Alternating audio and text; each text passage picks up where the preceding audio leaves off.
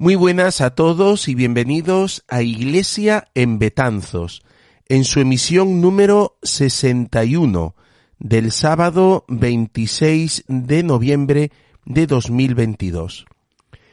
Los temas que vamos a tratar hoy, el tema que vamos a tratar hoy es el tiempo del Adviento, coincidiendo este domingo con el comienzo del tiempo del Adviento. Y finalizaremos con el tablón de anuncios.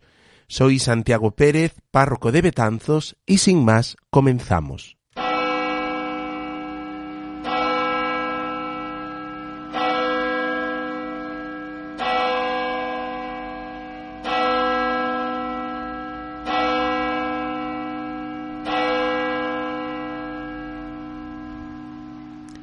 Estas emisiones se graban los sábados y se publican los sábados esta emisión se graba el sábado 26 eh, de noviembre y ya esta tarde, con las primeras vísperas, comienza el tiempo del Adviento, un nuevo año litúrgico. El Adviento en la Iglesia coincide con la llamada eh, Navidad comercial. De hecho, pues hace unos días se hacía el encendido de la ciudad de Vigo, las luces de Navidad de Vigo. En Coruña Aquí cerca de Betanzos, pues también se hacía el encendido en Marineda City, ¿no? Ya los comercios, pues están ya con el Black Friday este, y, y bueno, pues ya se empiezan a adornar, hay algún tipo de rebajas, ya en las ciudades se van poniendo las luces por las calles, aunque no se enciendan en la mayoría de ellas, ¿no? Pero bueno, el Adviento eh, coincide con la llamada Navidad comercial, eh, de hecho, ya en los supermercados se venden calendario del Adviento, ¿no? Y te venden una caja de bombones, una caja de chuches para tomar uno cada día. En algunas aparece representado calendario del Adviento, pues Papá Noel y regalos. En otros, bueno, en otros aparece ya representado el Belén y, y, todo esto, ¿no? Bueno, en resumen, que esto coincide con lo que se llama la Navidad comercial. Aproximadamente al principio del Adviento, comienza el bombardeo de los medios de comunicación, ¿no? que imponen eh, pues el comprar, el gastar, el consumir, ¿no? con ocasión de las fiestas navideñas. Las ciudades, como os decía, se van iluminando con profusión, ¿no? conforme se aproximan las fiestas. Se vuelven maravillosas y se van creando un ambiente difuso de ilusión. Pero el alarde, el alarde de los medios de comunicación suele ser también un avance del descontrol, ¿no? Que acompaña a las fiestas que se acercan, ¿no? Y de hecho, pues es verdad que en las predicaciones, eh, pues se oyen alusiones al Adviento, que suelen derivar a la censura del consumismo, ¿no? Y al apremio a compartir, pues no hay Navidad sin caridad, ¿no? Entonces, recogida de alimentos, eh, juguetes, no sé qué, ¿no? Bien. Bueno, e, el Adviento comienza en algunas iglesias en el siglo IV, en concreto en las Galias y en España, pero no se estableció definitivamente en unas y otras hasta el siglo VI. La historia del Adviento ofrece dos direcciones, ¿no? Una, una dirección gozosa, ¿no? De preparación a la Navidad. Esto es lo que se vivía en Roma y en toda, pues, el área de influencia de Roma. Y había otra dirección que era penitencial, ¿no? De preparación al bautismo que se solía celebrar eh, en la Epifanía, ¿no? Eh, para nosotros el 6 de enero, y también con ocasión del bautismo del Señor, ¿no? sobre todo en Oriente y también de nuevo en las Galias y en España. Estas dos líneas, eh, pues, estas dos líneas se influyeron mutuamente y terminaron fundiéndose en una, ¿no? Así, nuestro Adviento, hoy por hoy, que prepara a la Navidad es un adviento gozoso, pero al mismo tiempo presenta rasgos penitenciales, ¿no? Por un lado se canta el aleluya antes del Evangelio, pero por otro lado, por ejemplo, se usa el color morado de penitencia, ¿no? También, aunque están permitido el uso de flores en, en, en el templo, pues se habla de una moderación y hay como una ley no escrita en la que se dice pues que mejor poner solo verde en vez de poner flor en, los templos, ¿no? La música de órgano, por ejemplo, está permitida solo para sostener el canto, no se permiten piezas exclusivamente instrumentales, ¿no? Durante la, la celebración. Bien, no está fuera de lugar prepararse a la venida del Señor con la penitencia, convirtiendo el corazón y, las costumbres, ¿no? Porque la vida de fe es vida, es vida real, es vida real, ¿no? Bien, este fue el programa de Juan Bautista, que preparaba al encuentro con el Mesías por medio de un bautismo de, de solo agua, ¿no? De solo agua, ¿no? Para llegar al bautismo mesiánico de Jesús de agua y espíritu. El Adviento eh, lo podemos dividir eh, en dos partes, ¿no? Hay una primera parte que dura hasta el 16 de diciembre y hay una segunda parte que empieza el 17 de diciembre y concluye el 24. En la primera parte del Adviento, la mirada se dirige a la segunda venida de Cristo, al final de la historia, ¿no? Y entonces, pues las lecturas tienen pues un sentido escatológico, un sentido de preparación hacia el final de los tiempos, de reforma de la propia vida, ¿no? De preparación, de vigilancia, ¿no? Y luego hay una segunda parte a partir del 17 de diciembre, en el que la mirada se fija ya a la celebración de la primera venida de Cristo, que es lo que celebramos nosotros en Navidad, el día de Navidad, ¿no? Entonces, por ejemplo, los evangelios que leemos a partir del 17 de diciembre son los evangelios conocidos como los evangelios de la infancia, ¿no? Esos evangelios, bueno, previos al nacimiento del Señor, que luego continuarán eh, en el tiempo de, de, de Navidad podemos decir que hay dos personajes principales, ¿no? Durante el Adviento. En la primera parte del Adviento es Juan Bautista, que prepara para el encuentro del Señor, y, el papel, el segundo protagonista, que ya es eh, en la segunda parte del Adviento, es la Virgen María, ¿no? Ella es la que se prepara, ella es la que espera al Mesías, se prepara para recibir al Mesías, y el Mesías se encarna en su seno y nace verdaderamente de ella. El adviento es preparación para la venida de, del Salvador. Y claro, aquí tenemos que hacernos una pregunta, ¿no? El Salvador, el Salvador, ¿esperamos al Salvador? ¿De verdad los cristianos esperamos la venida del Señor? ¿Nos parece que después de celebrar tantos años la Navidad ya no esperamos nada salvo el turrón, los regalos, las vacaciones, el encuentro con las familias? ¿No será que no sentimos necesidad de salvación? ¿Salvación de qué?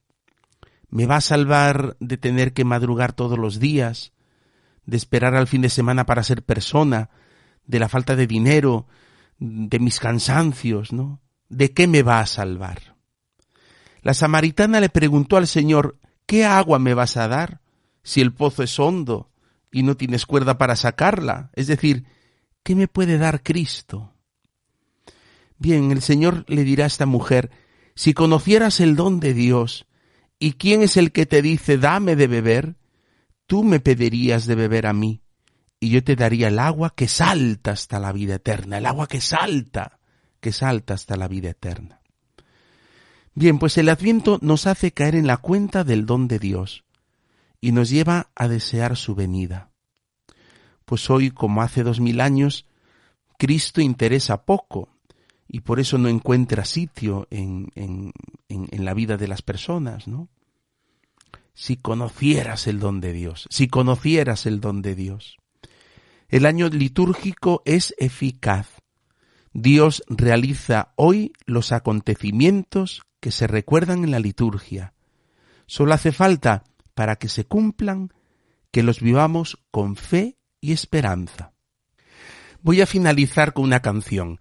Eh, como no encontré pues una pues eh, una grabación que me, que me, que me agradara, pues voy a optar por cantarla yo. Es muy temprano, así y además estoy saliendo de, del COVID, así que os pido disculpas de cómo puede salir la canción.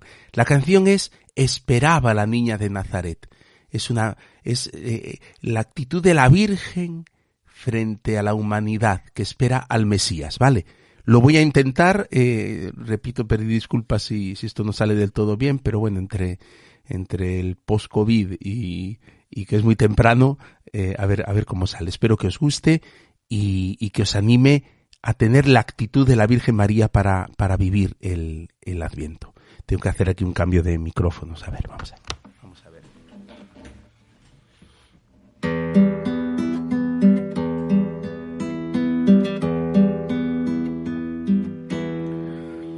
Esperaba, esperaba la niña de Nazaret Esperaba, esperaba y no conocía que sabía que su dueño siempre era fiel y por eso esperaba, esperaba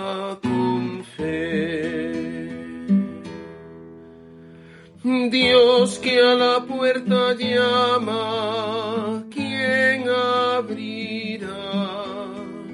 Todos los hombres callan, dormidos ya. La Virgen vigilante despierta está, puso aceite en la lámpara que brilla más. Esperaba, esperaba la niña de Nazaret. Esperaba, esperaba y no conocía que sabía que su dueño siempre era fiel y por eso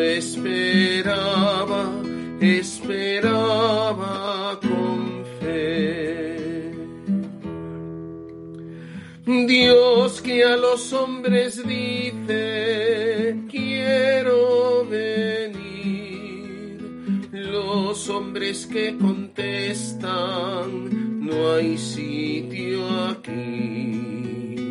Pero la Virgen Niña responde así, que esa palabra tuya se cumpla en mí.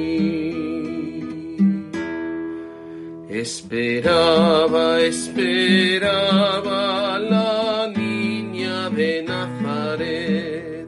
Esperaba, esperaba y no conocía que sabía que su dueño siempre era fiel y por eso esperaba, esperaba con fe.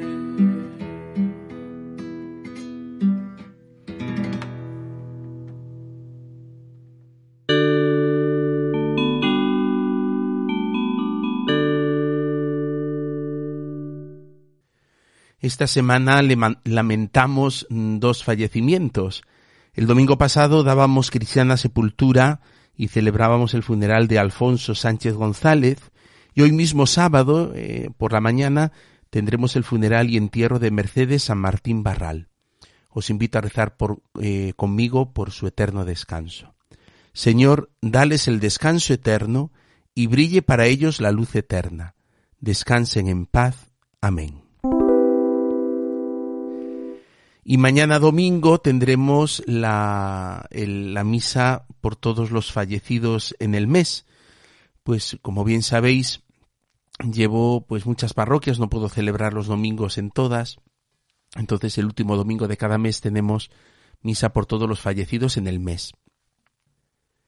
Mañana tendremos la misa por Rosa Pérez Maceira, Aida Peón Otero, María del Pilar Álvarez Galán, María Asunción Carro Bellón, María Dolores Díaz Piñeiro, María del Carmen Visitación a Gilda Veiga, María Luisa Ares García, Carlos Seoane Medín, Alfonso Sánchez González y Mercedes San Martín Barral. Mañana a las siete y media de la tarde en la iglesia de Santo Domingo. Y esa misa también será la misa de la fiesta de la Milagrosa. Hemos tenido la novena hasta, bueno, la tenemos hasta esta tarde y mañana celebraremos la fiesta de la Milagrosa, coincidiendo también con el primer domingo de mes a las siete y media de la tarde en la iglesia de Santo Domingo. Falleció eh, don Manuel Veiga, que fue párroco de Santa María del Azogue, creo que hasta el año 1981. Este sacerdote, después de, estar en Betanzos, en Santa María del Azogue, se fue a la parroquia de Santiago de, de La Coruña, ¿no? Yo lo conocí allí cuando era niño y jugábamos por capitanía y nos acercábamos por la iglesia y al jardincito que había allí fuera, ¿no? Yo luego, ya siendo párroco, pues lo saludé varias veces, le dije que era párroco de, de Betanzos, ¿no? Yo tengo muy buen recuerdo de él. Eh, bueno, pues falleció y, y vamos a tener funeral por él. Lo vamos a tener el viernes, el viernes 2 de diciembre. Vamos a trasladar la misa de Santo Domingo a la iglesia de Santa María del Azogue y tendremos allí a las siete y media de la tarde funeral por don Manuel Veiga a las siete y media de la tarde en la iglesia de Santa María del Azogue. Por tanto, el primer viernes de mes también lo celebraremos en Santa María.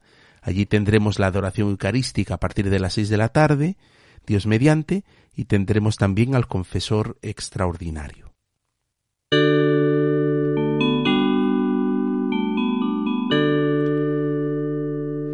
Y llegamos ya al final de esta emisión. Espero que os haya gustado. Si creéis que le puede hacer bien a alguien, no dudéis en compartirla. Si entráis en la web de la Unidad Pastoral de Betanzos en untia.com, en la pestaña Iglesia en Betanzos, podréis encontrar todas las emisiones anteriores, así como diversas plataformas por medio de las cuales suscribiros y así poder recibir estas emisiones en el momento en que se publican. Os deseo muy feliz semana un saludo a todos.